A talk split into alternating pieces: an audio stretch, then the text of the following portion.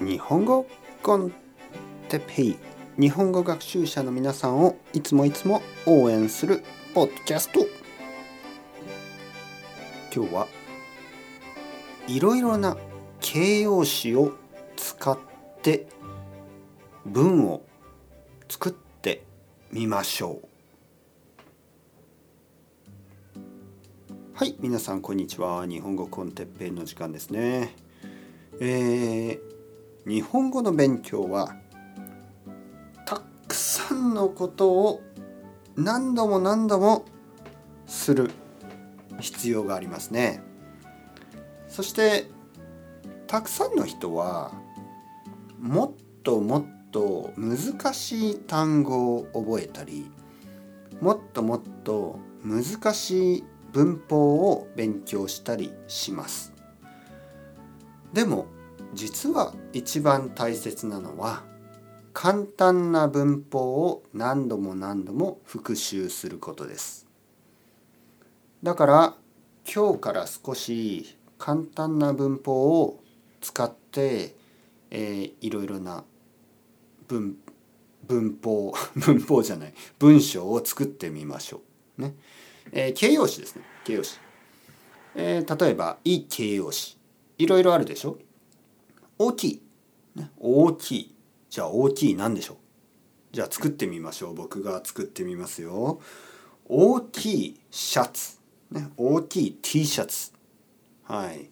大きいの逆は小さいですね。大きい T シャツ。小さい T シャツ、ね、大きいサイズ。小さいサイズ。ね。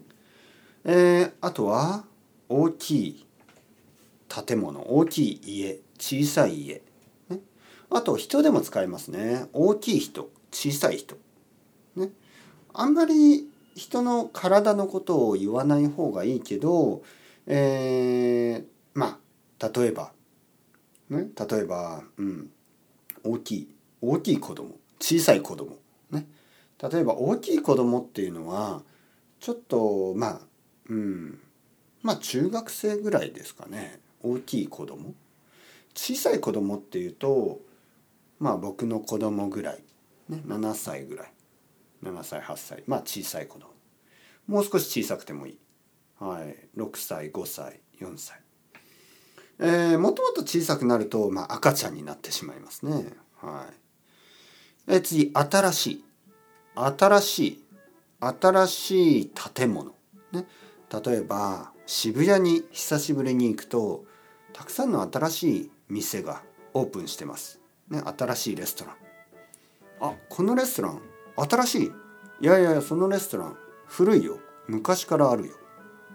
はい。新しい友達、古い友達。